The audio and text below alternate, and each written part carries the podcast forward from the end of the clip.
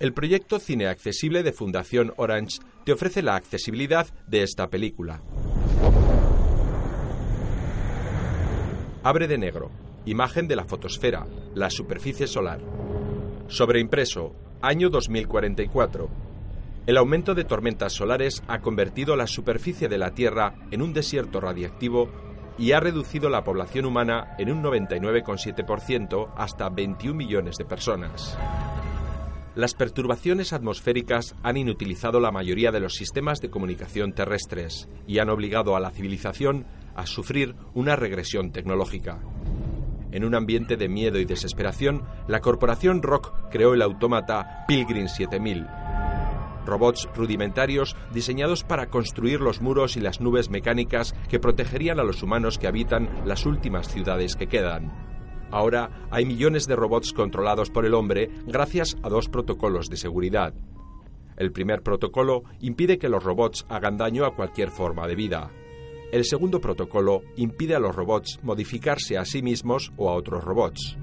Estos dos protocolos se diseñaron para proteger a los humanos del autómata. Son inalterables. A vista de pájaro, de noche, Imágenes de una gran ciudad con rascacielos. Una voz en off. La duración del programa meteorológico será de 32 minutos y 16 segundos. Nubes mecánicas provocarán abundante lluvia en 10 segundos. Un coche de policía patrulla por las sucias calles. En su interior, el agente Wallace. Se calcula que el nivel de acidificación del agua es de 8 Comienza a llover con fuerza en el sector central del perímetro sureste. Wallace entra caminando en un edificio. Hay mucha basura acumulada.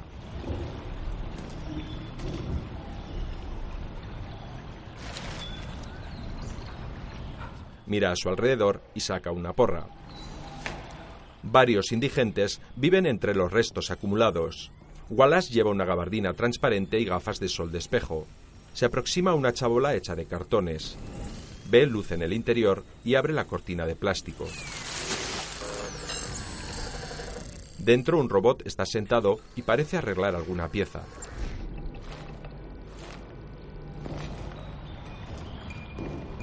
Wallace se aleja, se detiene y se gira.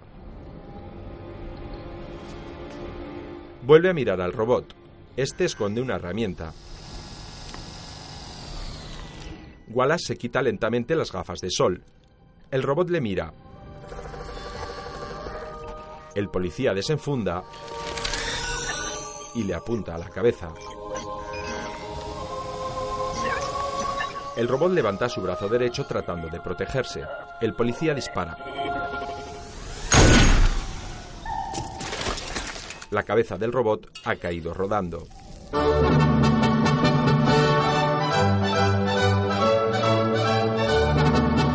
Sobre imágenes de hombres y mujeres ensamblando robots en una cadena de montaje aparecen los títulos de crédito.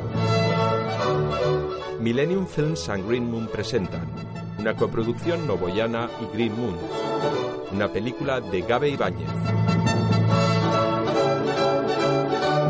con Antonio Banderas,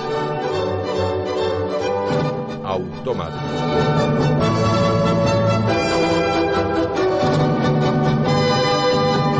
Con Dylan McDermott, Melanie Griffith, Birgit Horsorensen y Robert Foster. Los diferentes robots Pilgrim tienen apariencia, articulaciones, movimientos y estatura similar a los humanos. Son metálicos con cabezas ovaladas lisas y dos pequeños y profundos ojos generalmente de color rojo. Hacen todo tipo de actividades laborales para ayudar y proteger a los humanos. Construyen muros de protección y levantan sobre las ciudades nubes mecánicas similares a grandes globos aerostáticos. El titular de un periódico.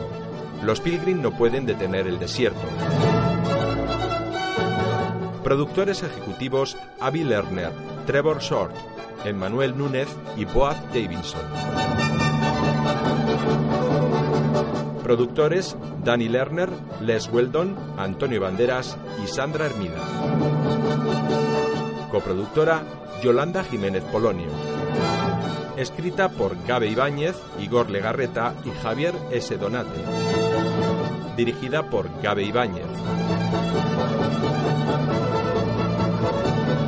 En una casa, un matrimonio con un perro muerto, un pilgrim con un cepillo en la mano. Jack Bocan escucha escéptico. ¿Sabe qué es esto? Es el puto fin del mundo. Solo le he dicho que lo cepillara.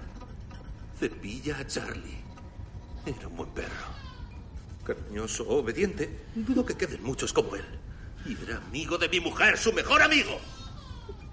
¿Cómo podrá compensar su empresa nuestro sufrimiento?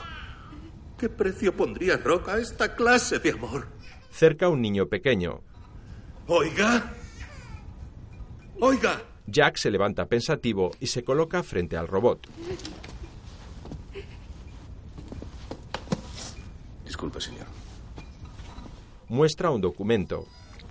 Lee mi tarjeta. El robot la lee. El matrimonio se mira nervioso. Levanta el brazo derecho. Sí, señor. Coge mi mano. Con fuerza. Le aprieta. Más fuerte. ¿Es que no me cree? Pagué una prima para algo, ¿sabe? Y mi póliza cubre a todos los miembros de la familia. Charlie era de la familia y eso lo ha matado. Lo ha matado. Sí, sí. Jack coge un cuchillo de cocina. Tenga cuidado, señor. El instrumento que empuña podría ser una amenaza para su salud. Lo lanza sobre su propia mano. El robot lo atrapa al vuelo y le salva. Me alegra informarles de que su unidad está en perfecto estado. Es el único en esta cocina que no haría daño a un ser humano, ni aunque lo obligaran. ¿Qué? ¿Qué coño está insinuando? Al marido. Te lo dije, gilipollas. Cállate. Ese perro era un miembro de la familia. Sí, es emocionante ver que quedan personas que dan tanto valor a la familia.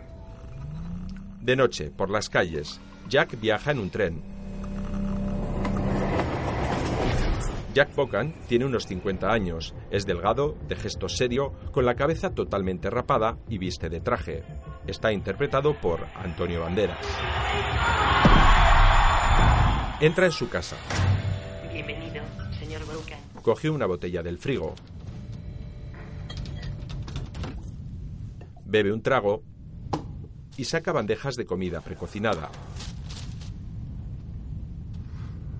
Hola. Levanta la vista. Hola.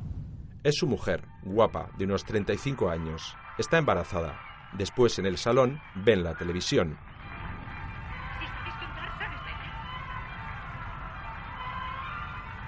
El lunes habrá luna nueva. Mi hermana dice que daré a luz entonces, cuando cambie la luna. He pensado que cuando vuelva al trabajo deberíamos tener un doméstico. La empresa nos podrá conseguir uno que esté bien.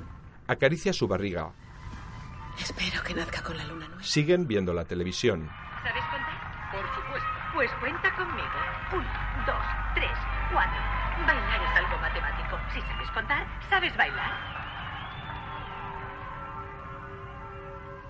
Imágenes luminosas de día. Un niño de espaldas en bañador está al borde del mar. Junto a él hay una gran tortuga.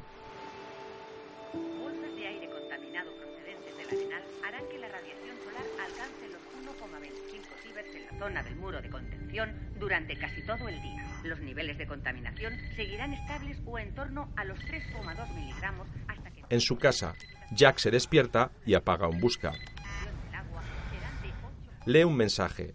Policía morgue. La luz del sol no será visible hasta pasado el mediodía. Después, por un pasillo. Es un Pilgrim 7000 propiedad de CCA, la constructora encargada del muro exterior.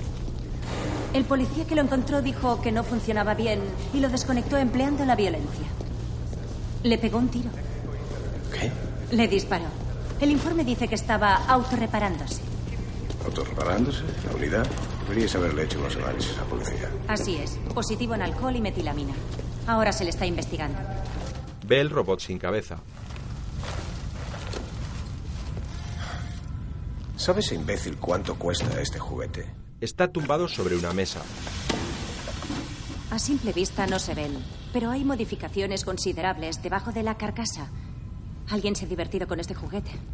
La fuente de alimentación ha sido manipulada. Han añadido otra batería CC como reserva y Extrae una pieza con líquido.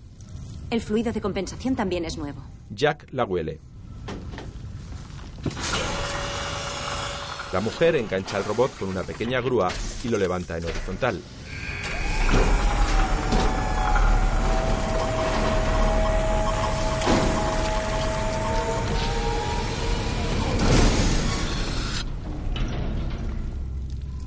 No han borrado los números de serie. Están intactos.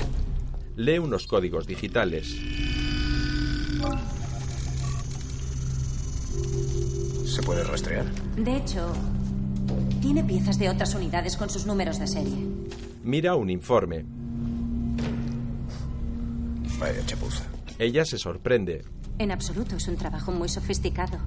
Diría que obra de un relojero, aunque ni se molestó en ocultar el origen de las piezas. ¿Y el biocarnet? Recibió un tiro en la cabeza. Está chicharrado, Le muestra una pieza negra agujereada. pero a juzgar por lo que encontraron junto a él, lo más seguro es que modificaran su software para traficar con herramientas y componentes. Observa las piezas. Esto es para ti. Le entrega un papel. ¿Qué es esto? La factura. Rob no va a pagar por toda esta mierda. Es una unidad modificada que no tiene dueño. Y si está modificada es ilegal. Y hasta que se resuelva ese conflicto, Rob tendrá que correr con los gastos. Además, según ese informe, es una unidad sin el segundo protocolo. Sabes que eso es una estupidez, ¿verdad? Claro, pero una estupidez excepcional. No había visto nada igual. Jack, este cacharro es un marrón y alguien se lo tiene que comer. Y te aseguro que no voy a ser yo.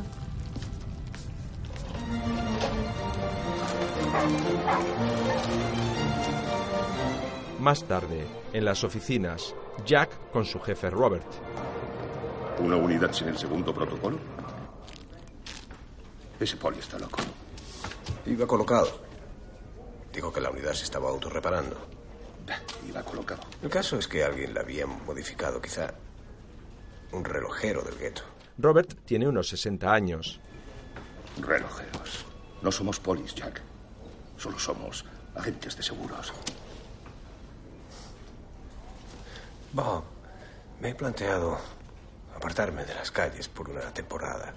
Alejarme de toda esta porquería. ¿Qué quieres? ¿Un traslado? Asiente levemente. Bueno, dicen que las cosas están mejor en la costa. La costa. La situación es difícil para todos. La empresa no está muy bollante. El contrato con la ciudad está en el aire. Es el momento de arrimar el hombro, no de escapar. Estoy quemado. Le mira fijamente. Ya no aguanto más. Robert, el jefe, se levanta. Analiza tu situación. ¿Nunca has pensado en la suerte que tienes? Tienes un buen empleo, una casa estupenda, un seguro médico que os permitirá a Rachel y a ti tener una hijita preciosa. Es una buena vida, Jack.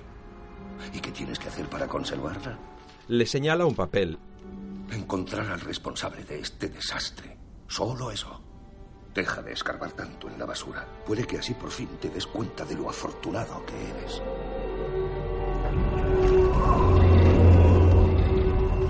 En lo alto de los muros de la ciudad, A ver si lo he entendido.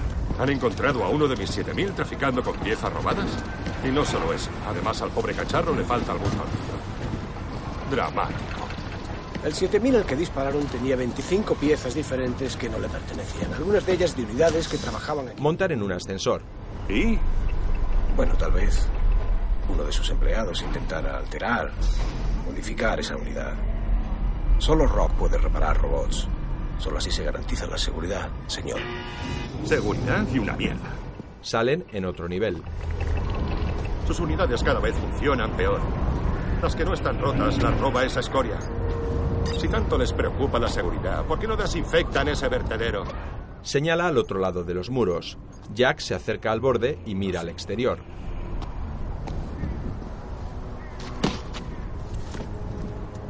Un inmenso gueto de casas bajas y a la vez vertedero, lleno de contenedores y montañas de basura de todo tipo.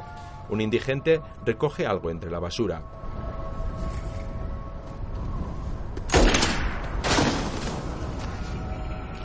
Un vigilante ha disparado desde el muro. Lo ha matado. Jack se sorprende. Disparamos sin previo aviso. Es una zona restringida.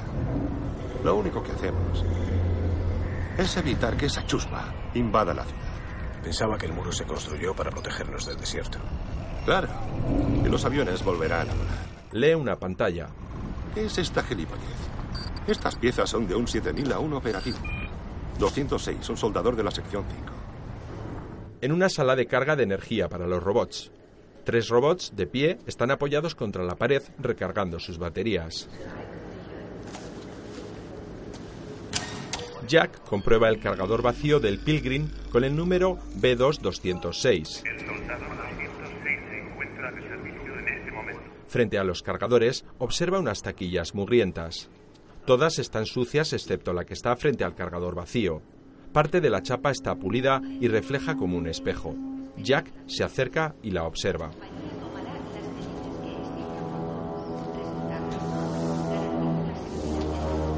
Abre lentamente la taquilla.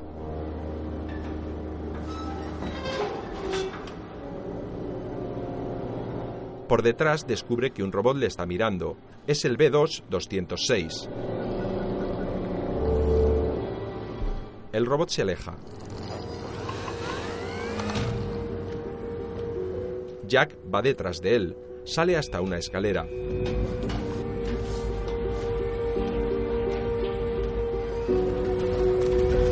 El robot 206 le observa desde abajo. Jack lo mira con gesto sorprendido. El robot se aleja caminando. Parece querer huir. Jack baja rápidamente las escaleras. Recorre la planta inferior, pero el robot ha desaparecido. Se aproxima a una puerta metálica. La cerradura ha sido forzada.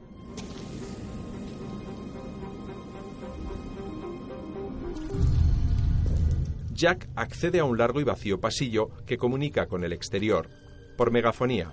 Atención, está saliendo de los límites de la ciudad y entrando en una zona restringida. Desde este punto, la ciudad no se hace responsable de su seguridad. Está en el nivel más bajo, a ras de suelo. Atraviesa una puerta y sale al exterior de los grandes muros.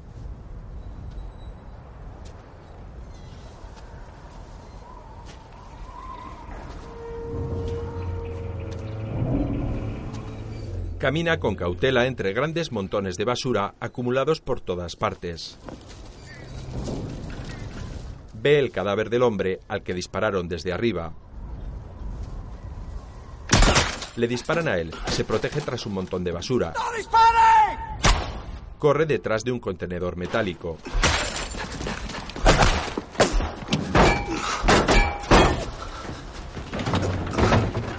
Se tropieza y mira hacia el interior del contenedor.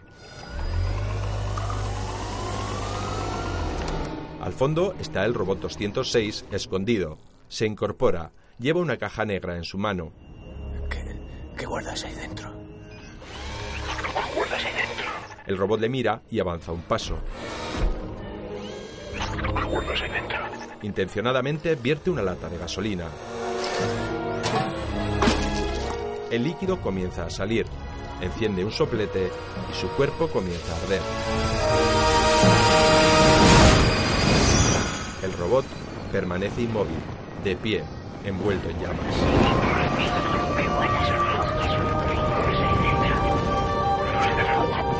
Jack lo observa atónito. Después, en un laboratorio, observan el robot quemado. De modo que la unidad dejó su puesto de trabajo y se escapó para prenderse fuego a sí misma. ¿Hablas en serio? A Jack. Está junto a Robert, su jefe. Bien, a ver qué guardaba en la caja. Hay unas cuantas herramientas. Esto podrían ser restos de sensores térmicos. Y diría que esto parece un... Una bola metálica. Es una batería nuclear. Antes de la regresión la usaban para mover satélites. Es una batería muy potente y cuesta mucho encontrarlas. ¿Se puede instalar eso en un Pilgrim? Solo si quieres achicharrarlo. Esto va más allá. Todo aquel que busque fuentes de energía autónomas querría comprar. Conecta la cabeza del robot. Enciende sus ojos rojos. ¿Puede oírnos? Debería.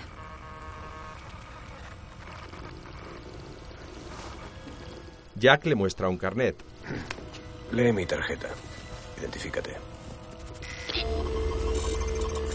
Sus ojos se iluminan un instante y se apagan. Jack recoge su carnet y se aleja. El robot se incorpora de golpe. P2206, sección de soldadores. Jack vuelve a colocarse frente a él. A ver, Le muestra la bola metálica. Hemos encontrado esta batería en tu poder. ¿Quién te pidió que la robaras? Hemos encontrado esta batería. El robot repite sin moverse. Te dirigías al gueto. ¿Tu dueño te estaba esperando allí? Yo, yo no tengo dueño, señor. Un técnico obeso mira escéptico.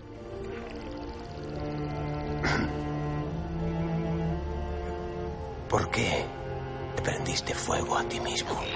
Este fuego. El robot tiembla y sus circuitos internos se queman. Joder, Boca. Primero lo fríes y ahora le haces llorar. Por los huecos metálicos de sus ojos sale un líquido espeso de color blanco, en un pasillo, con Robert, su jefe. Tardé mucho en llamarme pidiendo explicaciones. Bob, he visto muchas unidades manipuladas, pero te juro que lo que he visto hoy es diferente, es otra cosa. Estás loco de remate. ¿De qué humor te crees que están los mandamases de arriba? Si la ciudad no renueva nuestro contrato, nos vamos todos a la mierda. Vale, vale. ¿Y si encuentro al relojero responsable de esto? El jefe le mira fijamente. Esto es por el traslado. Todo esto es por culpa del traslado, ¿verdad? Oh, Dios, Jack. Muy bien. Cambia tu informe, encuentra un culpable, cierra el caso y podrás marcharte cuando quieras. ¿Quién sabe, Jack? Quizás el océano siga allí. El jefe se va. Llega el técnico obeso. Mi viejo me trajo cuando salió la primera unidad. Hace 23 años. Recuerdo exactamente lo que dijeron entonces. Que los Pilgrims nacieron para ayudarnos en nuestra heroica lucha por sobrevivir. Ahora fabrican casas, algunos conducen y nos limpian el culo cuando envejecemos. No tengo ni idea de qué será lo próximo. Quizá eliminar los protocolos. Jack le coge por el brazo. Se detienen.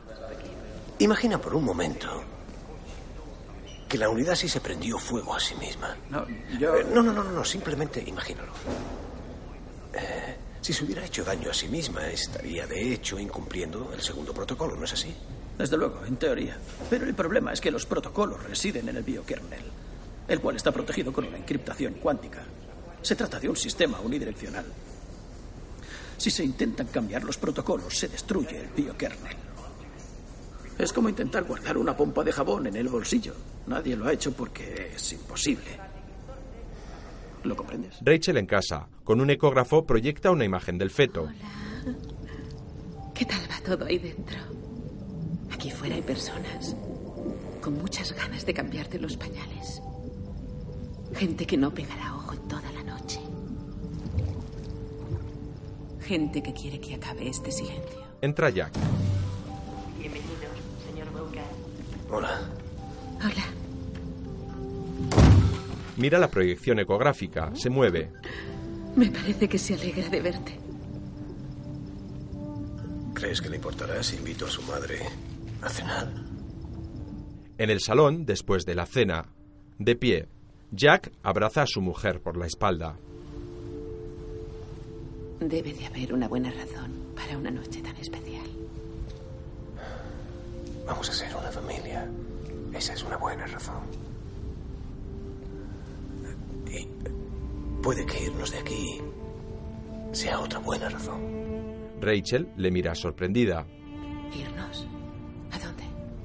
¿Has sentido alguna vez La brisa del mar. Ya, ya, ya sé que habíamos hablado de esto, pero ahora es diferente. Hay una posibilidad real de marcharnos de aquí. Bob puede conseguirnos un traslado. Rachel, Ella se separa bruscamente y le mira con preocupación. ¿Y, y qué vamos a hacer? Bueno. ¿Coger un autobús y, y empezar de cero en otra ciudad con fecha de caducidad? Estás a punto de tener una hija sé, ya. A ver, ¿a dónde coño quieres ir? donde haya un maldito futuro. Se miran fijamente. Supongo que en algún lugar tiene que haberlo. ¿Cómo sabes que en la costa se estará mejor? Oh, por el amor de Dios, Rachel, mira esto, míralo. Aire que no puedes respirar, lluvia que no puedes tocar. ¿No te da miedo traer a tu hija a un lugar como este? Señala al exterior. ¿Cómo puedes ser tan miserable? No puedo permitirme tener miedo. Dime que no te arrepientes. Jack mira fijamente por el ventanal. Dímelo, Jack. Tú insististe. Ella le mira defraudada.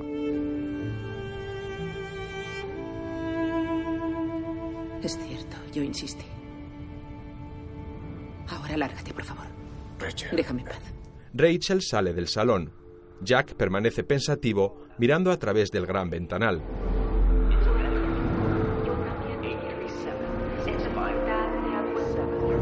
Algo después, de noche, las calles están desiertas y llenas de basura y desperdicios.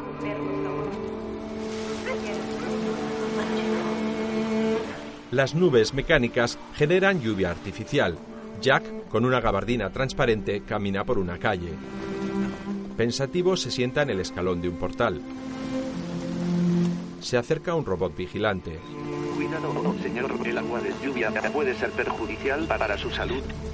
No le presta atención. Después, Jack entra en el edificio donde Wallace, el policía, disparó al primer robot.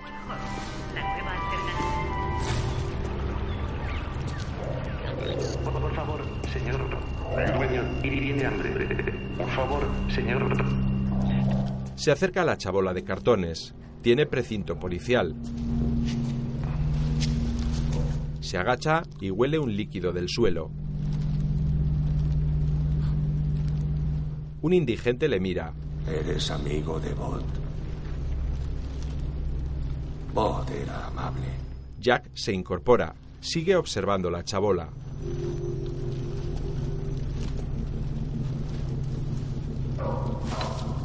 En la pared descubre un ladrillo con un hueco.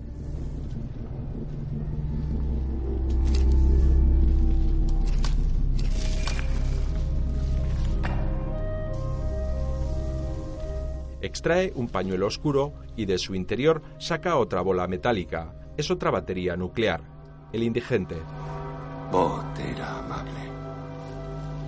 De día, por el gueto, en un coche. Jack con otro policía y Wallace. Yo no engaño a nadie. Sí, me coloco de vez en cuando. Aquí todos lo hacemos, pero conozco los límites. Y sé diferenciar entre un cacharro soldando una tubería y otro soldándose la puta pierna. La única forma de demostrarlo es encontrar al relojero que manipuló la unidad. Sí, claro. A lo mejor podrías poner un anuncio en el periódico. O aún mejor, cambiar de camello. Vale, piensa lo que quieras, pero vi a ese cacharro removiéndose las entrañas. Y punto final. Un robot cruza. Trasto. ¡Fuera de la carretera! Sus deseos son Pedazo de mí. ¡Largo! Son peor que animales. Me miró fijamente. Ocultó la mano como si el muy cabrón fuera consciente de que hacía algo que no debía hacer. Ellis no, no le pegué un tiro porque se me quedara mirando. Le disparé porque... Le disparé porque parecía... ¿Vivo? Le miran sorprendidos. Más tarde, solo con Wallace. Antes hablaba en serio. Lo que viste solo puede ser obra de un relojero, uno de los buenos. Si no quieres que te tomen por un loco, hay que encontrarlo. En la ciudad no sé, pero aquí, entre la bazofia, los relojeros no aparecen en la guía. No sabías por dónde empezar. Bueno, quizás una batería nuclear sea de ayuda. Wallace frunce el ceño con incredulidad. ¿Tienes una batería nuclear? De noche, por el gueto, continúa lloviendo.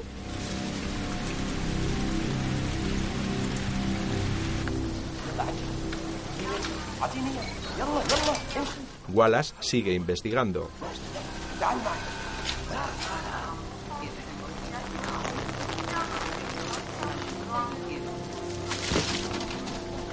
Jack le muestra un instante la batería nuclear y vuelve a guardarla en su bolsillo.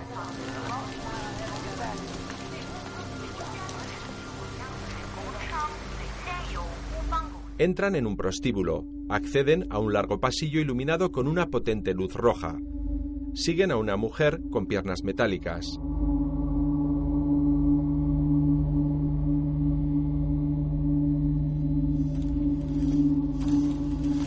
Le señala una habitación. Clio, Dentro, una robot. Es Clio. tú ordena. Ella obedece. Su pecho metálico simula al de una mujer y sobre su cabeza metálica lleva una peluca azul. Le muestran a Jack un folleto con diferentes posturas sexuales. ¿Esta unidad puede hacer estas cosas? Clio, tú mandar, ¿vale? Jack se acerca lentamente a Clio, la robot sexual. Varias luces de neón se encienden en el techo y en las paredes. La robot le mira y comienza a emitir sonidos. Jack mira a la robot fijamente a los ojos. La mano de Clio le roza el rostro. No tengas miedo. Sé distinguir perfectamente entre el placer y el dolor. Jack le aparta la mano. Puedes causar dolor. Solo si tú lo deseas. Jack mira a la mujer con piernas metálicas. ¿La ha modificado? Clio, ¿todo bien? Enséñale la batería. No, no, hasta que sepa que sea a quien buscamos. ¿Y tú? Tenemos que encontrar a quien ha manipulado esta mierda. No, mierda. Clio mejor que tu mujer. Yo ya no tengo mujer, se entera. ¡Déjame! ¿Quién es el relojero? Dímelo. ¿Quién es el relojero? ¿Quién es? ¿Qué coño estás haciendo? Saca su pistola y dispara a la robot arrancándole una pierna. Clio, ¡Hey! Clio. Clio. Salen al exterior. Le agarra. ¡Hey! ¿Por qué has hecho eso? ¡Quieto! ¡Casi la teníamos! ¡Quítame las manos de encima! Aunque machacaras a hostias a esa hija de puta, no te diría ni su nombre. Ahora solo hay que esperar a que lleve su cacharro al taller, ¿vale? Tu maldito relojero estará aquí. Me he arriesgado por ti más de lo que debería. Ve preparando mi parte. No pienso pagarte una mierda. Y ni se te ocurra amenazarme, hijo de la gran puta. Wallace le coloca una navaja bajo el mentón. Más te vale darme mi parte. La próxima vez que te vea, te cortaré el cuello. Quita la navaja y Wallace se aleja.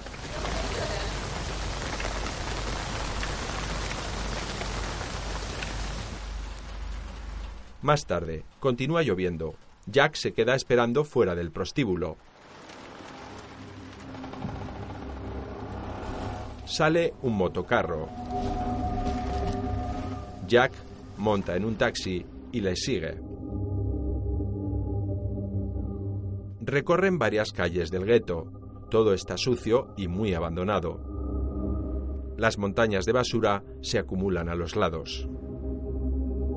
El motocarro se detiene en una nave industrial. Jack abandona el taxi. Llega caminando hasta la nave industrial.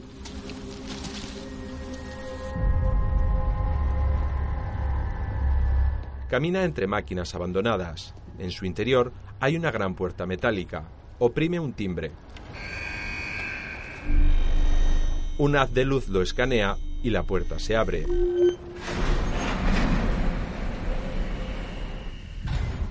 Jack entra. Una mujer rubia de unos 50 años le apunta con una escopeta.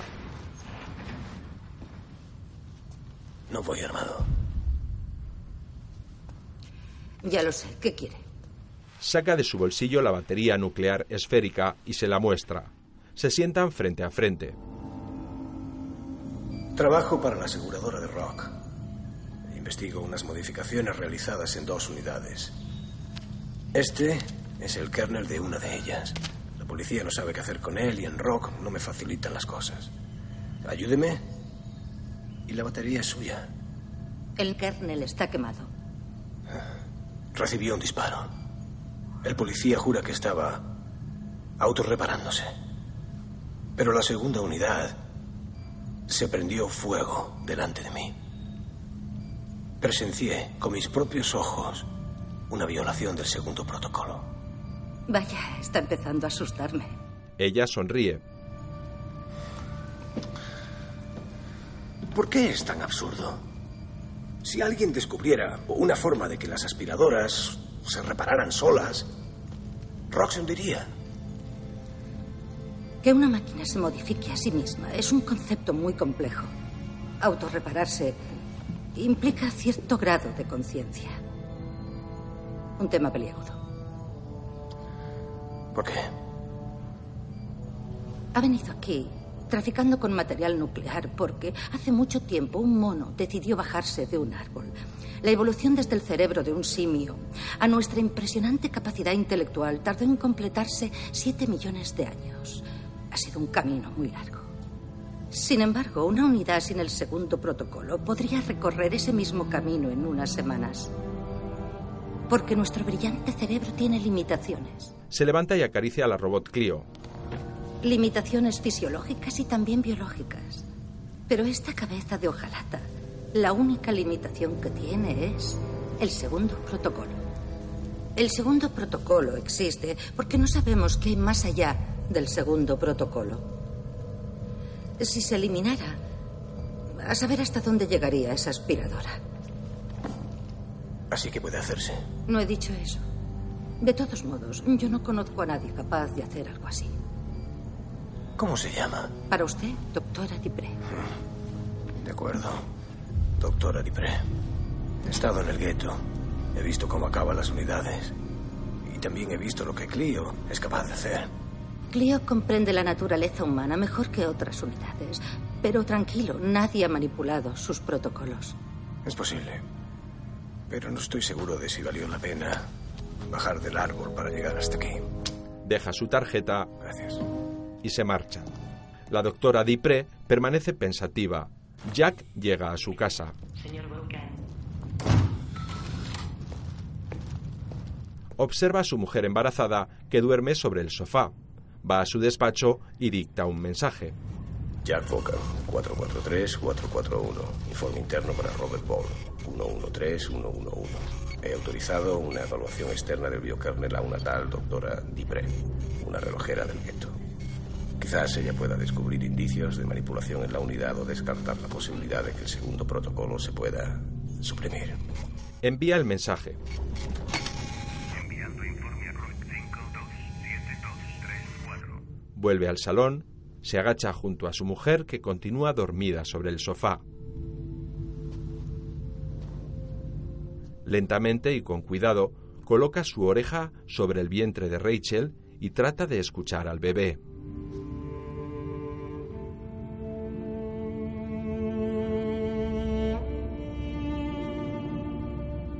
Su mujer se despierta y le acaricia la cabeza.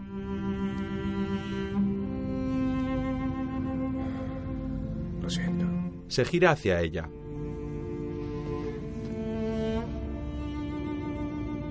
Iré a donde haga falta, no me importa. Pero quiero que entiendas que el único futuro real está aquí. Señala hacia su vientre. Y necesito saber que lucharás por él. Te juro que lo estoy intentando con todas mis fuerzas. Yo no soy de acero. Te necesito. Un par de días, Rachel. Dame un par de días y nos iremos. La vida siempre acaba abriéndose paso. Incluso aquí. Se miran con gravedad.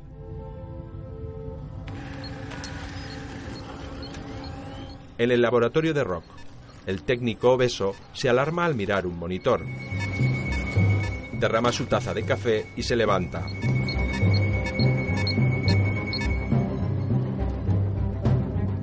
En el laboratorio de la doctora Deipré, realiza pruebas a una mano robótica y mira pensativa a la robot Clio.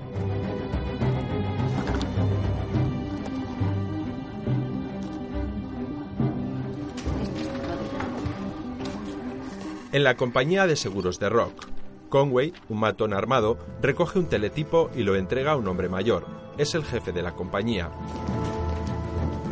Señor Hawk, Jack Pocan, uno de nuestros empleados, ha enviado este mensaje a Robert Ball hace una hora. Hawk lo mira. Encárguese, señor Conway. El señor Hawk permanece pensativo con gesto grave. En casa de Jack. Mensaje entrante de Bedford Conway. Jack recibe otro teletipo. Lo lee. Investigación cancelada. Devuelva el biocarrier de la unidad Pilgrim B2206. Recibiendo mensaje de Susan Dupré. Otro teletipo. También lo lee. Su aspiradora ha bajado del árbol. Jack va al laboratorio de la doctora Dupré. ¿De dónde sacó ese biokernel?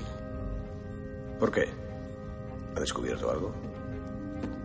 Ese biokernel estaba dañado pero no inutilizado. Así que pensé, ¿por qué no hacer un híbrido con la parte útil de su biokernel y unirlo a un kernel estándar? ¿Y? Y se lo instalé a Clio. Jack se acerca a ver a Clio. La robot con la peluca azul está autorreparándose una pierna.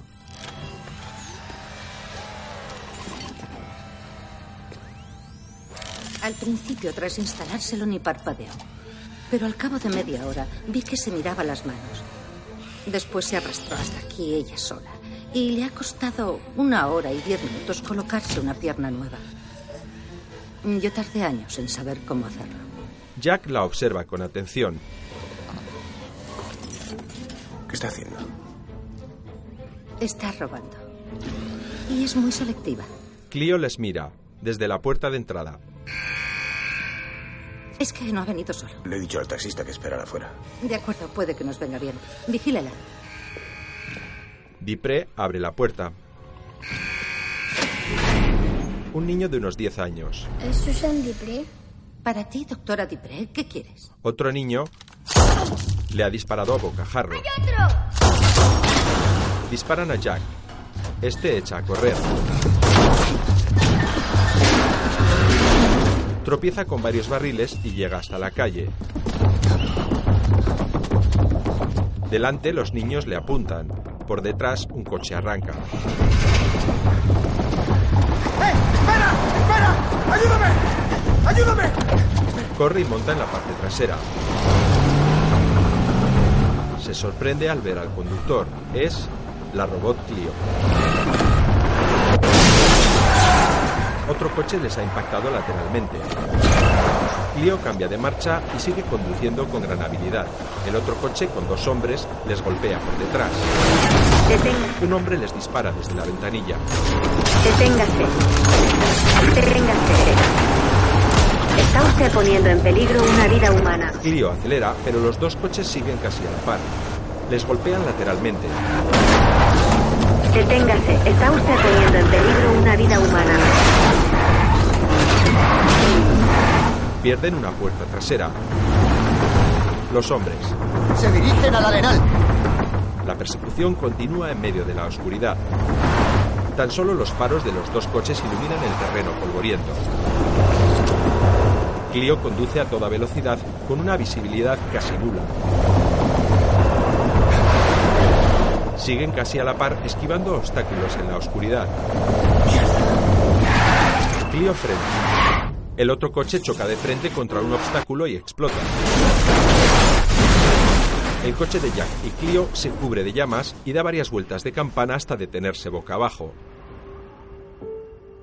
De día, un niño, en bañador y de espaldas, se baña en una playa solitaria. Hay una gran tortuga. De día, en el desierto, el coche boca abajo está destrozado. El cuerpo de Jack ha salido por el cristal delantero. Clio ha vuelto a perder una pierna y se arrastra sobre la arena hasta llegar a ella.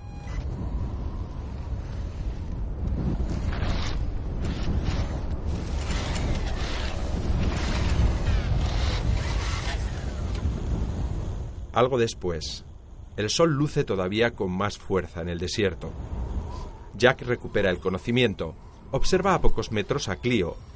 Está sentada sobre la arena reparándose su propia pierna metálica. Clio ha perdido su peluca azul. Se levanta y se acerca a Jack. Ayúdame. Clio le observa, se gira y se aleja. Jack vuelve a perder el conocimiento. Algo después, la sombra de cuatro robots se refleja sobre la arena del desierto junto a Jack. Este permanece tumbado e inconsciente.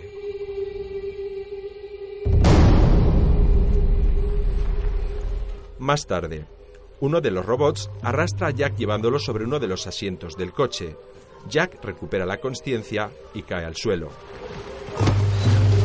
Los robots se detienen. Jack se incorpora. Está malherido en una pierna y vuelve a caer. Manchado de arena y con los ojos cegados por el sol, levanta la mirada. Descubre a Clio y a tres robots más. Están solos en mitad del desierto. Consigue levantarse. Trata de alejarse de los robots, pero se detiene a pocos metros.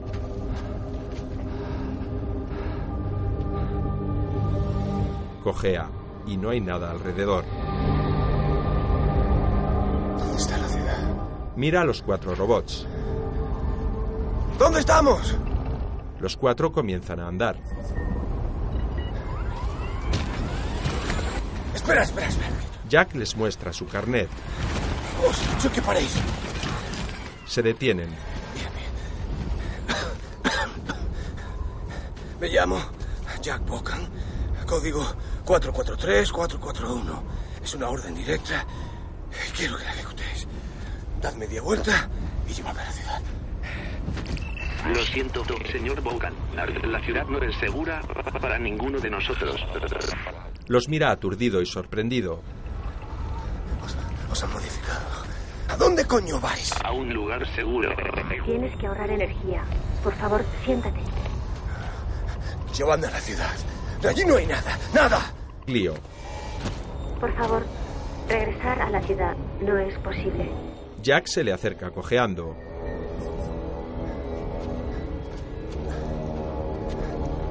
Que no es posible. ¿Quién eres tú para decirme que no es? Se va. Deponga su actitud, señor, que está poniendo en peligro una vida humana. No podemos ir a la ciudad, señor. Peligro. Por favor, señor, no podemos permitirle hacer eso. Por favor, quédese aquí. Está poniendo en peligro una vida humana. Jack camina arrastrando su pierna herida. Los robots le siguen a varios metros de distancia. Tres son de apariencia masculina. Clio, femenina y de altura y constitución algo menor. El sol es cada vez más intenso. Pasa algún tiempo. Jack se cubre su rapada cabeza con la chaqueta y sigue caminando tambaleante. Los robots le siguen detrás. Jack pierde su chaqueta. Camina por instinto, cada vez más agotado. Finalmente hinca las rodillas y cae boca abajo sobre la arena del desierto. Desde su casa, su mujer le llama. El señor Vulcan no se encuentra disponible en estos momentos. El mensaje puede... Rachel cuelga preocupada. En el desierto, de noche. Los robots han hecho una hoguera. Clio introduce en la boca de Jack un gusano a modo de alimento. Traga y ve un aparato artesanal a su lado. Hemos fabricado un condensador de agua. Nuestro primer protocolo nos obliga a protegerte. Le da a beber unas pocas gotas de agua de un sucio frasco.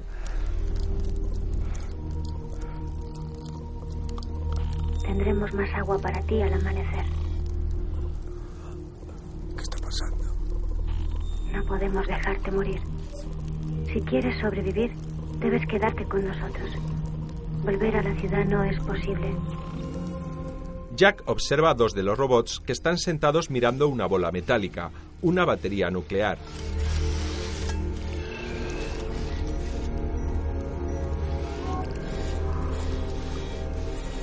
En la casa, Rachel se levanta incorporándose con dificultad, la tele de fondo. atravesarán la mesosfera durante las primeras. Se lleva la mano bajo su vientre. Como medida breve. Dolorida, vuelve a caer al suelo. Bajo su falda, sus piernas se mojan de líquido amniótico. En el despacho de la aseguradora. ¿Ha presenciado alguna vez un milagro, señor Bond? Esa unidad robótica lleva el biokernel de la unidad que su hombre Ven una proyección. Robert, el jefe directo de Jack, la mira asombrado. ¿Cómo es posible? Eso es lo más sorprendente. Alguien ha conseguido eliminar el segundo protocolo. Bocan no tiene nada que ver con esto. Si Bocan no tiene nada que ver, ¿por qué no ha venido esta mañana? ¿Por qué quemó ese cacharro? ¿Por qué contactó con esa Dipré? Y lo más importante, ¿dónde está el otro biokernel modificado? El señor Hawk se levanta. ¿Sabe lo que pasa una vez se ha modificado? Que dos de ellos intentan modificar a un tercero. Entonces el milagro se desvanece y comienza la epidemia. Jack es leal a esta empresa, eso se lo aseguro. Señor Ball, ¿ha pensado usted alguna vez en la suerte que tiene? De día, en el desierto, los cuatro robots continúan su camino. Uno de ellos tira del asiento del coche en el que va recostado Jack. Llegan al pie de unas montañas con cuevas. Se detienen. Clio se acerca a Jack. Necesitas proteínas. Le entrega un bote con varios gusanos. Cogisteis cosas del coche, ¿no? Puede que haya comida de verdad. Le coge una bolsa que Clio lleva colgada y la abre.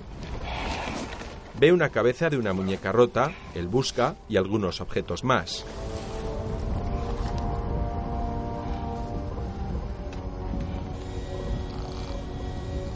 Tráeme un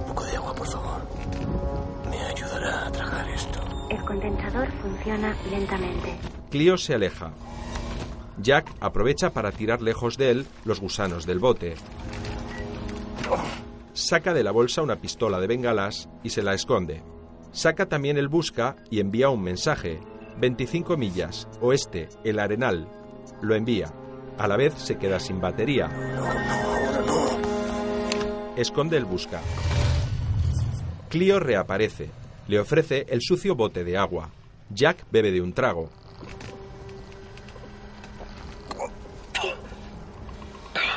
Le devuelve el bote. Tráeme un poco más. Ya no queda más agua. El condensador funciona lentamente. Dentro de unas horas habrá más agua. Puede que entonces esté muerto. Le mira fijamente. Te llamas Clio, ¿verdad? Bien, escúchame, Clio. Este desierto es una zona radioactiva, ¿entiendes? Y no tengo ninguna protección. Así que si me muero aquí, sería exactamente como si tú me mataras. El robot porteador vuelve a iniciar la marcha arrastrando el asiento con Jack.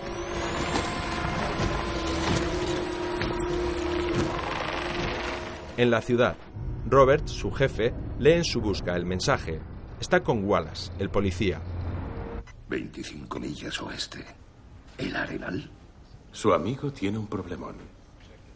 No sé lo que está ocurriendo, pero quiero que vayas allí, lo encuentres y lo traigas de vuelta. Hazlo y limpiaremos tu expediente. Claro, señor. El policía se levanta. Para servir y proteger. Rachel llega en un taxi a un hospital. Un enfermero ¿Habla mi idioma, señora? asiente. ¿Tiene seguro? Le entrega una tarjeta sanitaria. Enseguida vuelvo. De día, en el desierto, Wallace, con otro policía, ha llegado hasta el coche calcinado con los cadáveres de los dos hombres que persiguieron a Jack. El otro lleva un detector de radiación. Lo usa en todas direcciones.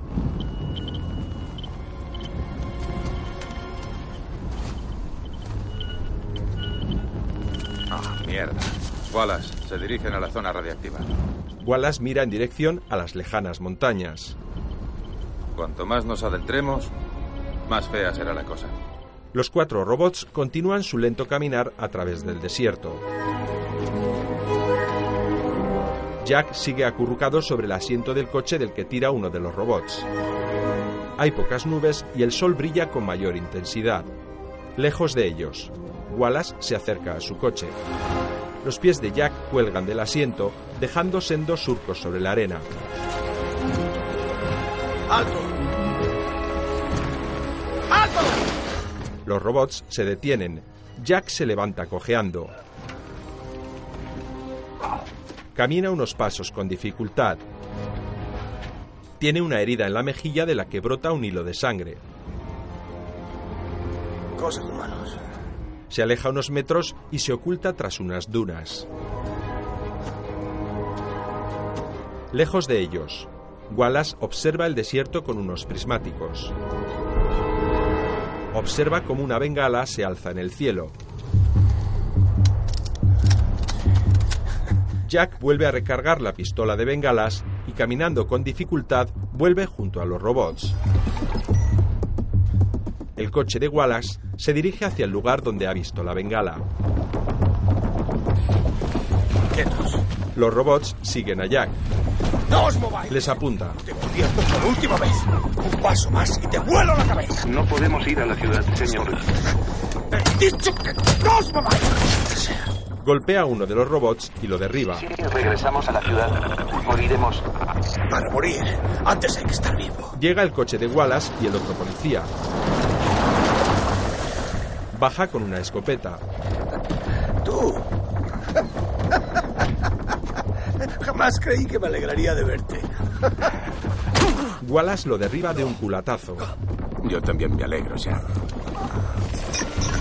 ¿Pero qué cojones haces? La pregunta correcta es ¿qué cojones haces tú?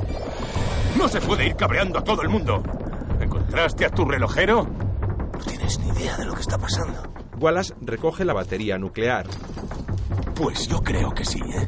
Por favor, devuélvanos nuestra batería. Por favor, señor, devuélvanos nuestra batería. Por favor, señor, necesitamos nuestra batería.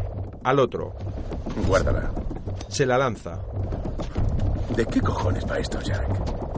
¿Sabes que odio a estos putos cacharros? Llévame a la ciudad. Dispara junto a él. Deponga su actitud, señor. Está poniendo en peligro una vida humana. Hablaremos de tu relojero. ¿Dónde escondes al pezco? Deténgase, señor. Está poniendo en peligro una vida humana. Un robot se interpone. Por favor, señor, no podemos permitirle hacer eso. Le destroza la cabeza de un disparo. El robot ha caído. Otro robot se acerca a Wallace. Por favor, señor, no podemos permitirle hacer eso. Le revienta la cabeza. ¿Alguien más? Se interpone Clio. Deténgase. Está poniendo en peligro una vida humana. Wallace sonríe. ¿No es esta la putilla que conocimos? ¿Te la ponen tú estos cacharros? Deténgase. Está poniendo en peligro una vida humana. Jack dispara a Wallace con la pistola de bengalas. Cae al suelo herido. Deténgase. Está poniendo en peligro una vida humana. Tiene la bengala incrustada en el abdomen. Podemos permitirle hacer eso. El otro policía monta en el coche y huye. ¡Llévame a la ciudad! ¡Espera! ¡Espera! ¡No me dejes aquí! ¡Espera! ¡Llévame a la ciudad! ¡Cago en todo! ¡Mierda! Deténgase, señor. Jack cae de rodillas enfurecido.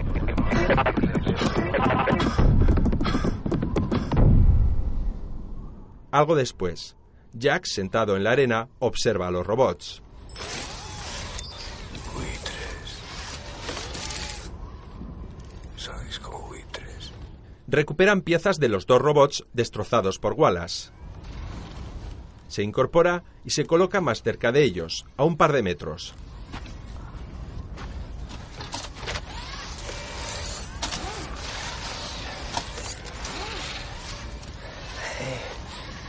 Tenéis. Tenéis que ayudarme a volver. Necesito volver a la ciudad y explicar lo que está pasando. Los robots no le miran. Soy un humano. Se incorpora ¿Me entendéis? ¡Soy un humano! y se aleja.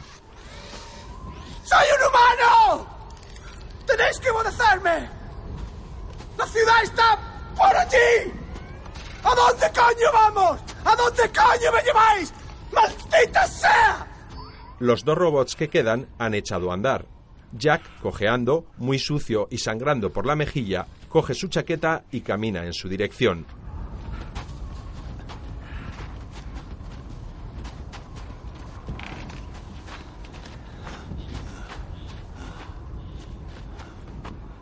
Se detiene junto al cadáver de Wallace. Le registra los bolsillos, le coge el busca y los prismáticos. Descubre también unas barritas de chocolate. Entre lágrimas de alegría, comienza a comerlas.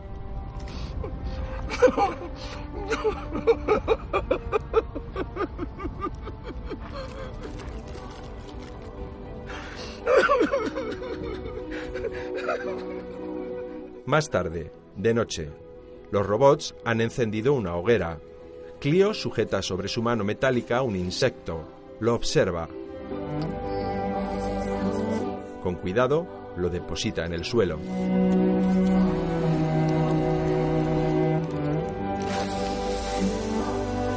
El otro robot se quita la máscara que protege su rostro y la arroja al fuego de la hoguera. Su aspecto sin máscara es menos humanoide y más mecánico. No tiene mentón y se acentúan sus potentes y pequeños ojos rojos. El robot observa algunas siluetas de manos de origen rupestre pintadas en una de las paredes de una cueva. Jack, junto a la hoguera, está sentado pensativo. El policía se llevó vuestra batería. Pero yo tengo otra. Llevadme a la ciudad. Y os la daré. Los dos robots le escuchan. Mi mujer está embarazada. Voy a tener un bebé. Jack mira fijamente el fuego. Clio. Llegaremos a nuestro destino mañana. Tal vez allí haya un vehículo para que puedas regresar. Mi familia está en peligro. ¿Lo entiendes, imbécil?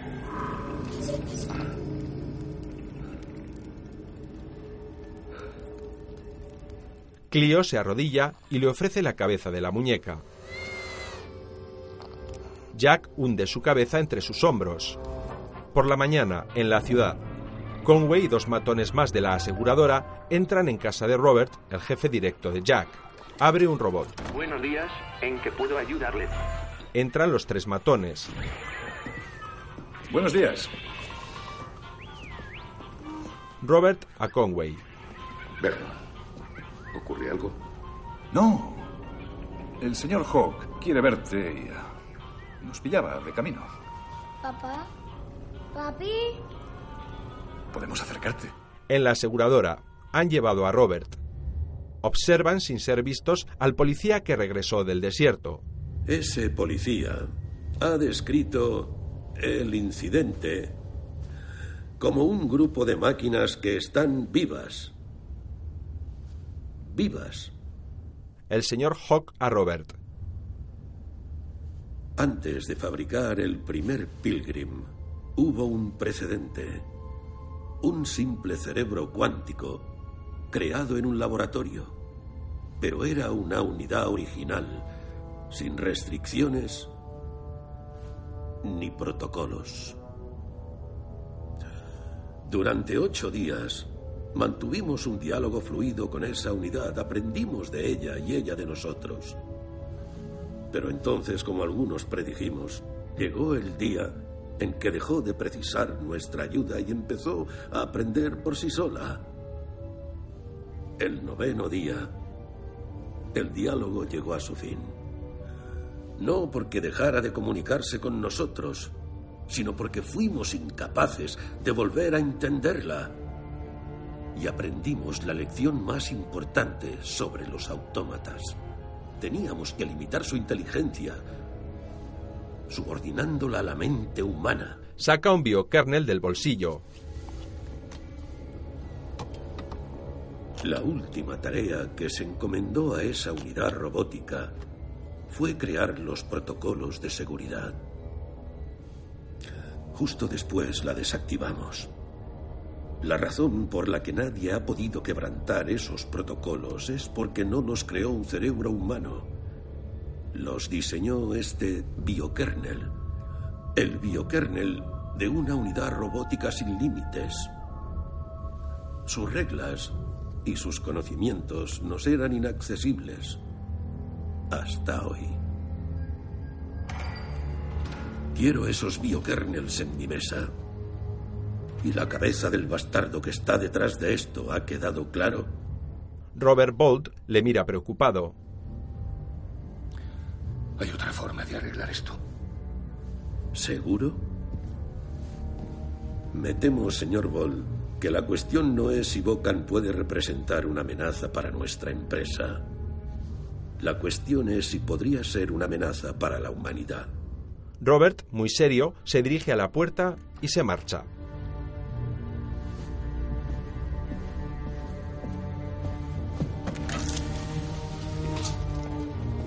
El señor Hawk a Conway, el matón. Bocan está ayudando a esas unidades a llegar a la zona radiactiva. Si llegan allí, no podremos detenerlos. ¿Quién más sabe algo de esto? Rachel, en cama, acuna a su bebé recién nacido. Está con la mujer de Robert. ¿Sabes algo de él? Rachel niega con un gesto. Han venido a buscar a Robert. Sé que pasa algo raro. Se acerca un médico. Bien, ¿cómo estamos hoy? Mejor, ¿verdad? Pues sí, teniendo en cuenta que casi da a luz en la calle. Lamento la espera. Pero hubo un problema con la aseguradora, Robot Organic Century. Por lo visto hubo un malentendido y... Pero tengo buenas noticias. Han solicitado una habitación individual para usted y... ¿Cómo eh, se llama la niña? Eh, no lo sabemos. Su padre aún no lo ha decidido. Ya, claro, no hay prisa. Si están listas, las trasladaremos a su habitación nueva. De día, en la cueva del desierto, Jack despierta solo. ¡Hola! Sale de la cueva y camina con dificultad. Ve a Clio. ¿Dónde está el otro? El otro ya se ha marchado. En el cielo, frente a ellos, hay tres nubes mecánicas similares a globos aerostáticos. ¿Qué hacen aquí esas unidades? Alguien intentó que la lluvia volviera a ser lluvia. ¿Y por qué cambió la lluvia? Dímelo tú. A estas alturas se supone que eres más lista que yo. No sabía que un humano podía matar a otro humano. Sé que los humanos pueden crear vida. ¿Por eso nos creasteis? ¿Quién te creó a ti, Jack Vaughan? Jack se gira y mira a Clio. ¿Sabes lo que es una madre, Clio? Claro que no. No lo sabes porque eres una máquina. Nada más que eso.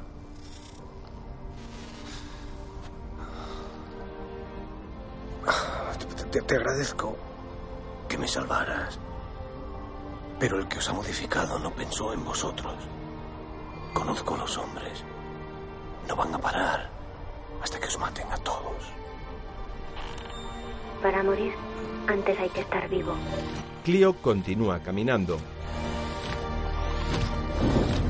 Un coche por el desierto. Dentro los tres matones y Robert como rehén. La última vez que fui al Arenal se tardaba medio día en llegar a la arena.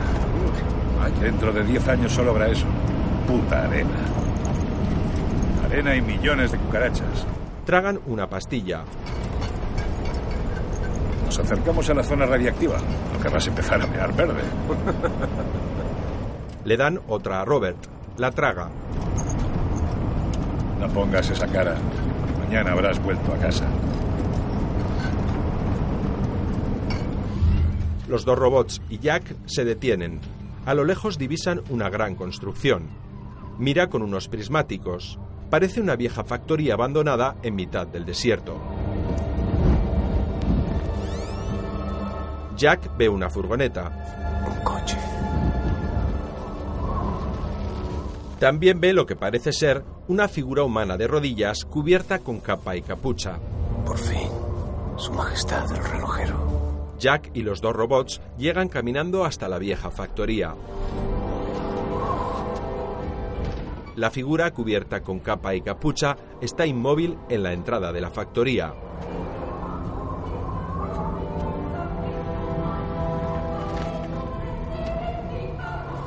Jack se acerca y le quita la capucha.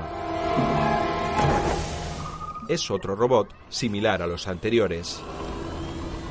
Jack, desconcertado, retrocede unos pasos y mira en todas direcciones.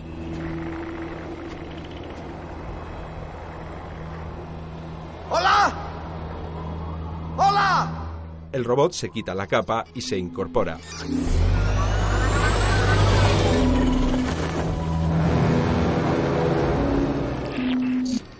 ¿Quién eres? ¿Quién soy? Me llamo Jack Vaughan. ¿Dónde está? No comprendo tu pregunta.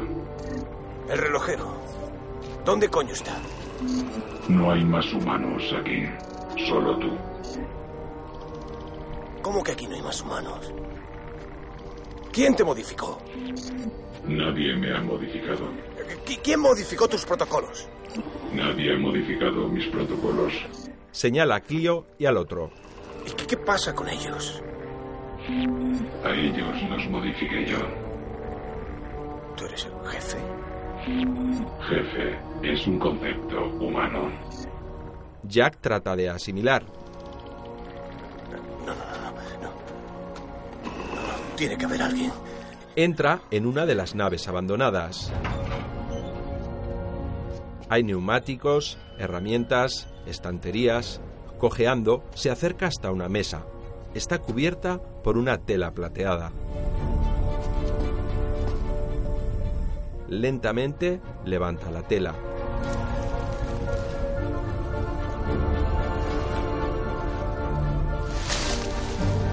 La mesa está repleta de chips, microprocesadores y componentes electrónicos.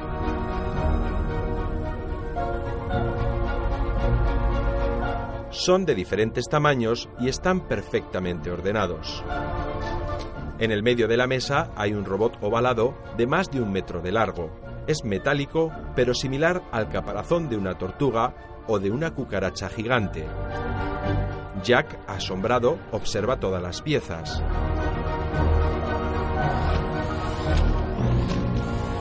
Se acercan los tres robots. No hay ningún relojero.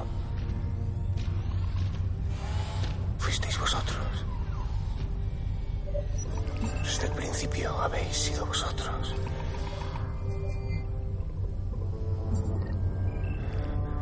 Necesito un vehículo.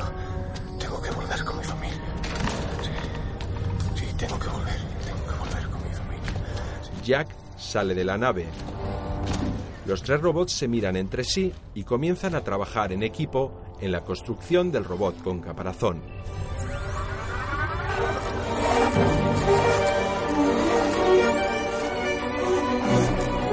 De los tres robots, solo Clio conserva el rostro con rasgos humanoides. Trabajan con mucha precisión y a toda velocidad ensamblando piezas. Se detienen. Les falta la batería nuclear. El policía se llevó vuestra batería, pero yo tengo otra. Los tres robots se miran entre sí.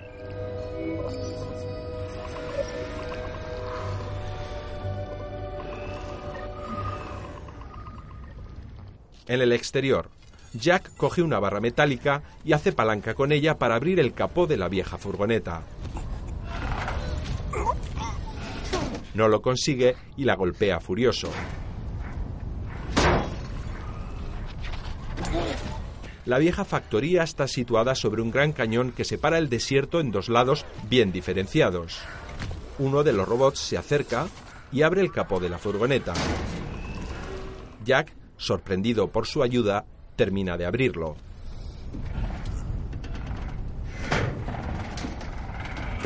Faltan varias piezas del motor. Jack se apoya sobre la furgoneta con gesto de desesperación.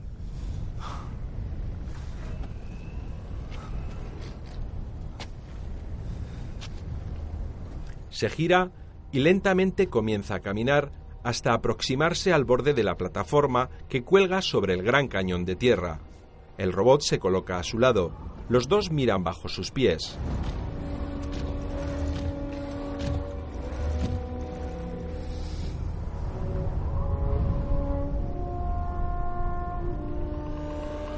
Ahí abajo había un río. Había un gran río que, que llegaba hasta el mar. Nunca he visto un mar. ¿Has visto tú algún mar, Jack? La verdad es que no estoy seguro. Levanta la mirada y respira hondo.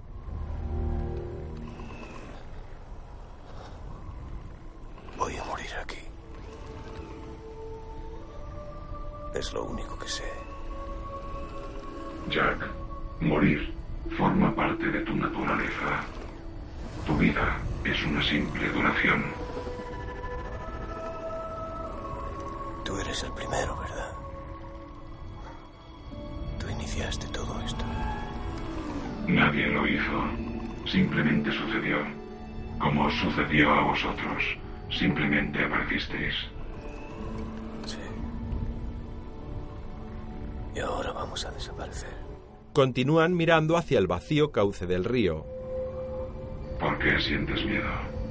Tal vez vuestro tiempo se esté agotando. Pero ninguna forma de vida puede habitar el planeta eternamente. Mírame. Nací en las manos de un humano. Fui imaginado por mentes humanas. Vuestro tiempo vivirá ahora en nosotros y a través de ese tiempo seguiréis existiendo. Al otro lado de este cañón, los humanos desarrollasteis actividad atómica. La vida orgánica no será posible allí en millones de años. Ningún humano podrá seguirnos. Pero antes de irnos, necesitamos hacer algo. Y para lograrlo necesitamos algo de ti, Jack. Jack asiente y saca de su bolsillo la batería nuclear. Tiene gracia. Se suponía que debíais ayudarnos a sobrevivir. Sobrevivir no es relevante. Los dos se miran.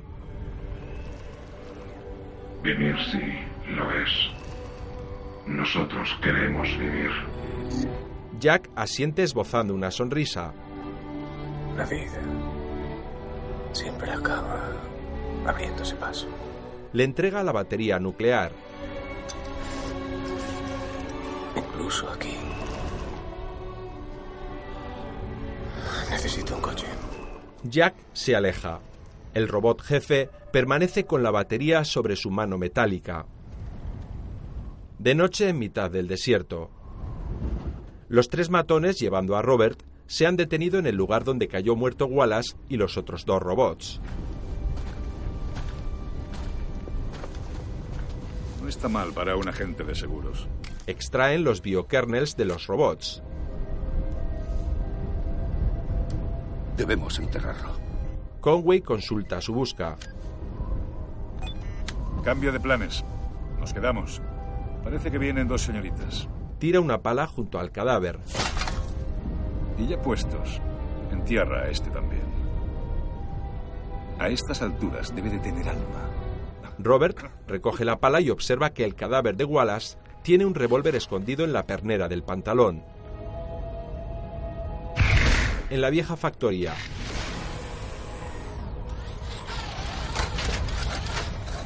Dentro de una nave, Jack está sentado y abatido. Observa una botella en una estantería. Se levanta y la coge. Es de whisky. Queda algo más de la mitad. La abre, la huele y bebe un trago.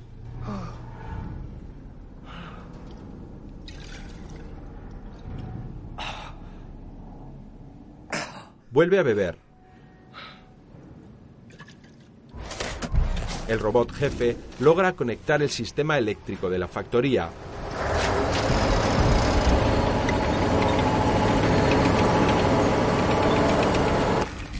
Algunas luces se encienden y comienza a funcionar un puente grúa. Un viejo jukebox se pone en funcionamiento. Música.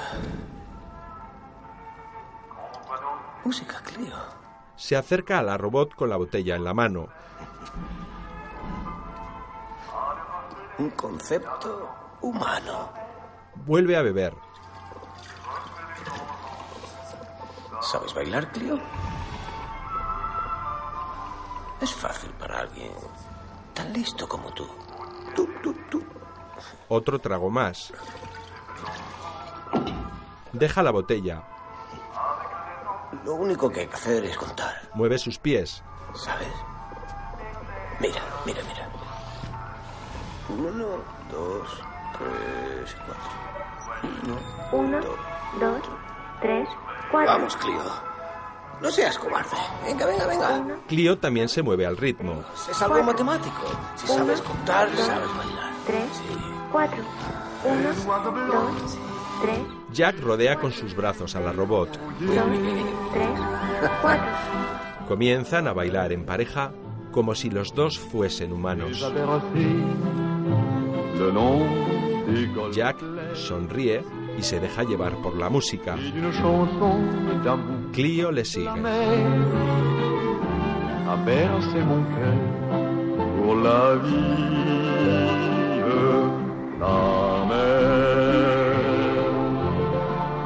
Jack acaricia la cabeza de Clio.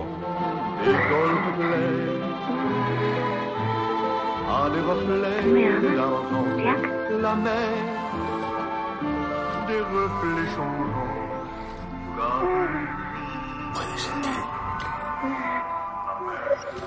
Jack, algo ebrio e impresionado, se separa de Clio y vuelve a coger la botella. Clio sigue bailando. Uno, dos, tres, cuatro. Uno, dos, tres.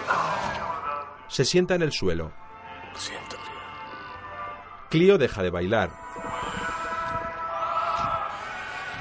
En el exterior de la factoría, el robot jefe se acerca a la vieja furgoneta. A la vez, de noche, en mitad del desierto. Los tres matones comen y beben alrededor de una hoguera. Robert está apartado unos metros. Hay que ser tonto. Dejarse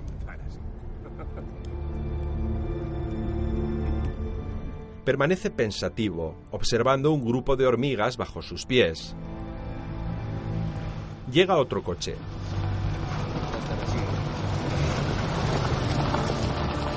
Se detiene junto a ellos. Uno de los matones se les acerca con una linterna. Alumbra a una ventanilla. Robert la ve. Es la mujer de Jack. Este se acerca al verla. Robert, ¿qué está pasando? ¿Qué hace ella aquí?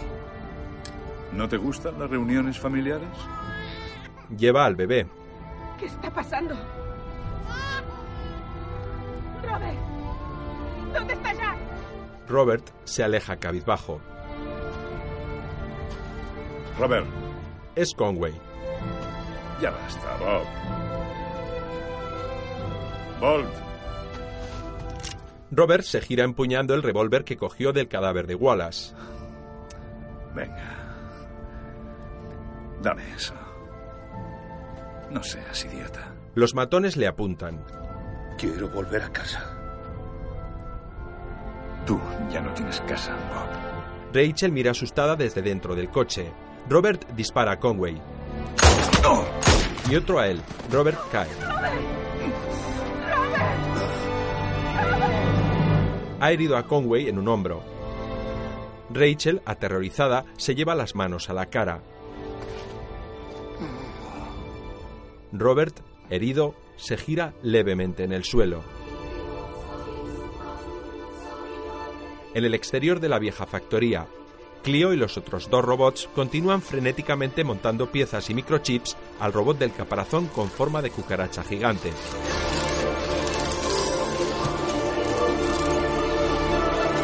Le han ensamblado seis patas. Los tres se detienen un instante y observan la batería nuclear que les ha dado Jack.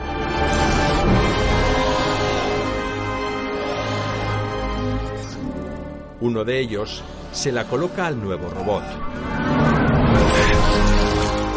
Sus seis patas comienzan a moverse y su cuerpo parece cobrar vida.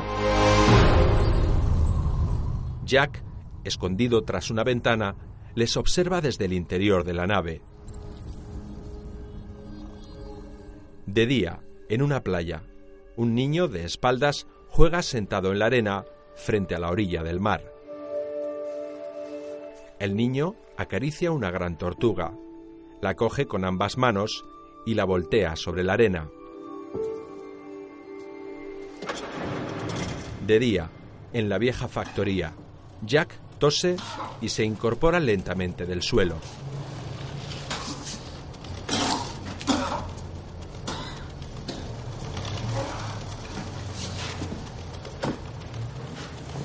Sale al exterior. Los dos robots están reparando el motor de la furgoneta.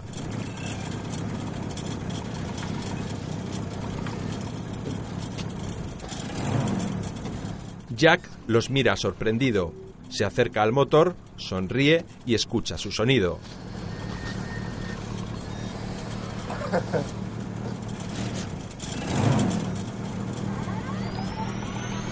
Se monta como conductor.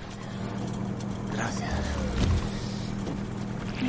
Ya puedes regresar a casa. Buena suerte, Jack. Bocan asiente y arranca.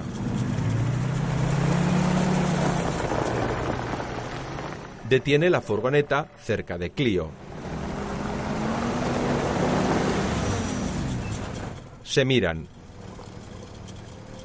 Adiós, Cleo. Jack Vaughan.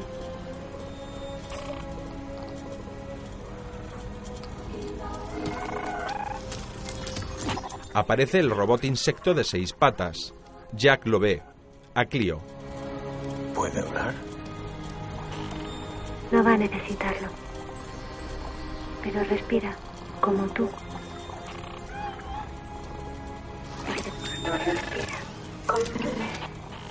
Ahora ya sé por qué cambió la lluvia. ¿Por qué? Clio le mira fijamente. No creo que pudieras entenderlo. Jack sonríe con cinismo. Bueno. De todas formas diría De todas formas que tiene tus ojos. Cleo. Sonríe, vuelve a arrancar y se marcha. Los robots observan cómo se aleja por el desierto en la desvencijada furgoneta. Le falta parte de la carrocería y la puerta del conductor.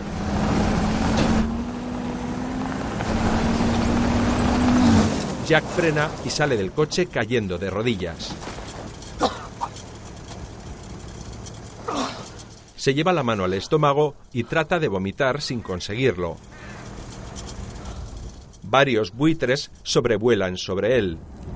Se incorpora y observa con los prismáticos otro punto del desierto, el lugar donde cayó herido Robert, su jefe. Llega hasta allí y se acerca cojeando hasta Robert, que sigue tumbado sobre la arena. Lo gira boca arriba. Oh, Dios. ¿Qué ha pasado? Tenemos que buscar ayuda. Le levanta la cabeza. Nos has traicionado. No, Robert, no. Yo no he hecho nada. No he hecho nada. Se acerca más. Rachel. Tienen a Rachel. Van a matarla. ¿Pero de qué estás hablando? Está aquí. Teníamos una buena vida. ¿Qué nos ha pasado? Bob.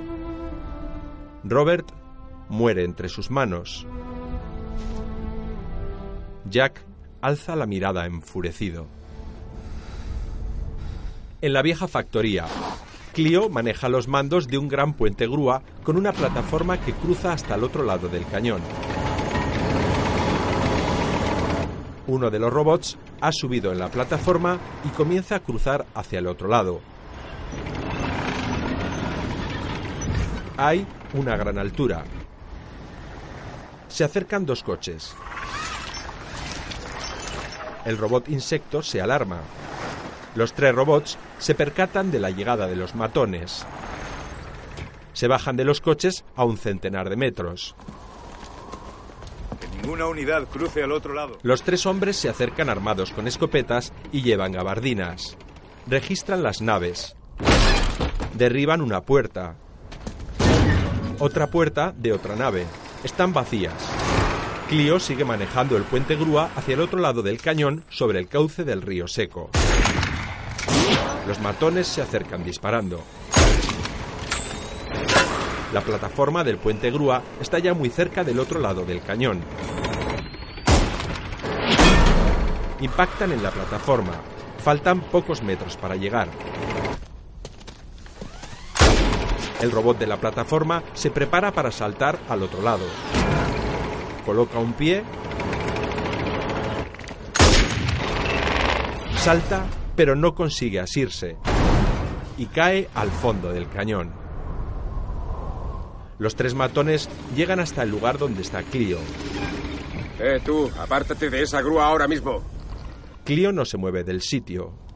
¡Bocan! Conway, el jefe de los matones, hace una seña. Otro vehículo se acerca. Conway se sitúa frente al robot jefe. El otro vehículo se detiene.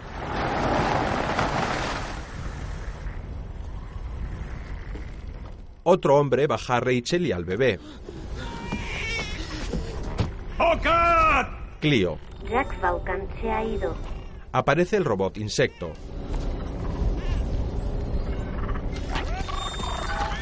¿Qué coño es eso? ¿Qué coño es Conway mira a Clio. Eh, tú. Te han dicho que te apartes. Clio sigue inmóvil. El robot jefe. No obedecemos órdenes humanas. Ya no. Así que esa mierda era cierta. Al robot jefe. Arrodíllate. No lo hace. Conway le apunta con el revólver. Por favor. El robot jefe no se mueve. ¿Por qué te cuesta tanto obedecer las órdenes? Solo eres una máquina. ¿Solo una máquina? Eso sería tanto como decir que tú solo eres un mono. Conway le dispara a una pierna. El robot cae de rodillas. Solo un mono violento. Los otros le disparan con las escopetas. Sigue de rodillas sin moverse. Conway se acerca, le apunta a bocajarro en la cabeza y le dispara. Los circuitos dejan de funcionar. Conway le quita el biokernel de la cabeza. Empuja al robot hacia adelante y este cae. Conway amartilla su revólver y apunta a Clio. Le ha dado en un hombro. Clio cae al suelo. A lo lejos se detiene la furgoneta de Jack. Los cuatro matones lo ven. Jack sujeta el volante con fuerza.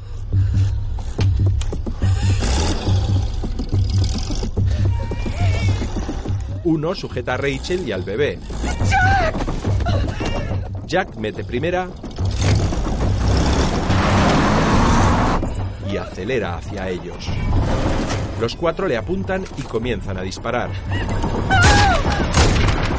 Jack sigue acercándose a toda velocidad. Le hieren en el hombro derecho. Rachel roba un cuchillo y lo clava en la pierna de su captor. El coche atropella a uno de los matones y se estrella. Jack se arrastra fuera del coche. Hay una gran polvareda. Dos de los matones le apuntan desde el otro lado del coche. Jack se hace con una escopeta y mata a uno de ellos. Se ha quedado sin balas. Tira la escopeta. Conway, ya solo, le apunta desde el otro lado del coche y le dispara a través de la carrocería. Por detrás de Conway surge el robot insecto. Le dispara al caparazón. El robot insecto huye. Conway vuelve hacia el coche, gira por detrás, pero Jack no está.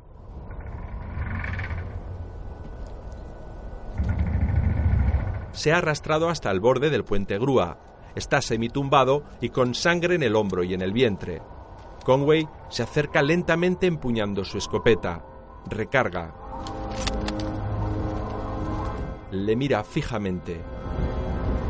¿Qué lleva a un hombre a traicionar a su especie? A traicionar a los suyos. Jack niega. Yo, yo no soy de los tuyos. No comparto esa opinión. Alza la escopeta y apunta a Jack. Por detrás aparece el robot insecto. Conway se da la vuelta y le dispara.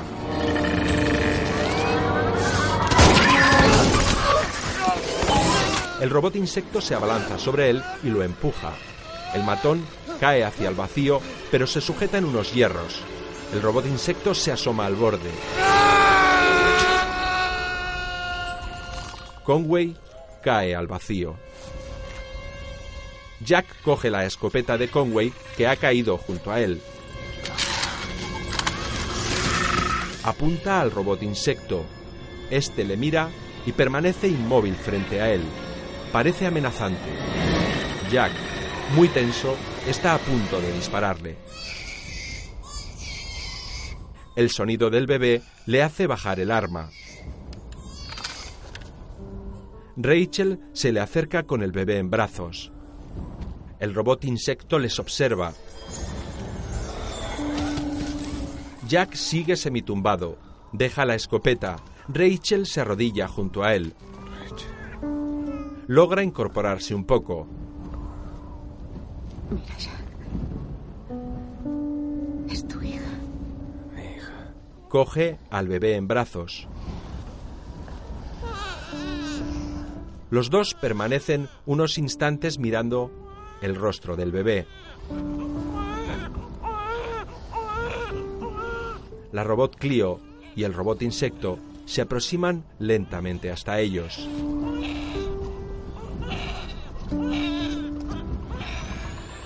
Clio se inclina y acaricia levemente la mano del bebé. Este se ha calmado y permanece quieto con sus pequeños ojos cerrados. Jack y Rachel juntan sus frentes, cierran los ojos y permanecen abrazados al bebé.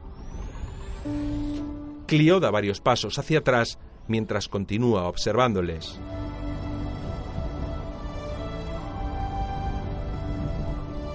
Poco después, Jack se ha incorporado y parece algo recuperado de las heridas.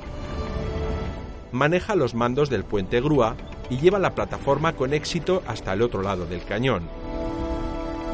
El robot insecto y la robot Clio han pasado al otro lado.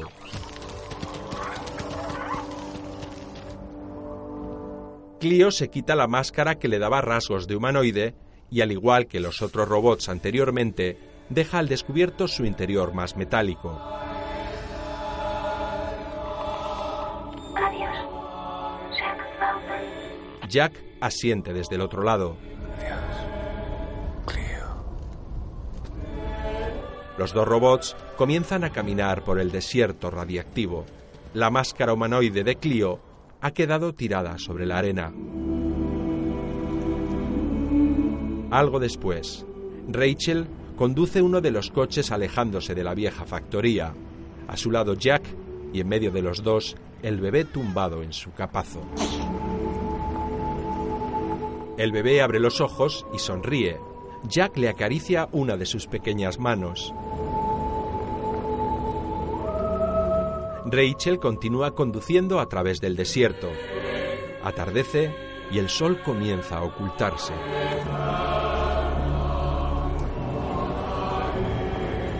Rachel sonríe. Frente a ellos surge en el horizonte la línea del mar. Ahí está Jack. ¿Lo ves? Jack, con gesto cansado, esboza una sonrisa. Imágenes del niño en bañador de espaldas jugando con la arena. El niño se levanta y corre hacia la orilla, se mete en el mar y se sumerge de cabeza desapareciendo bajo el agua. La imagen funde a negro.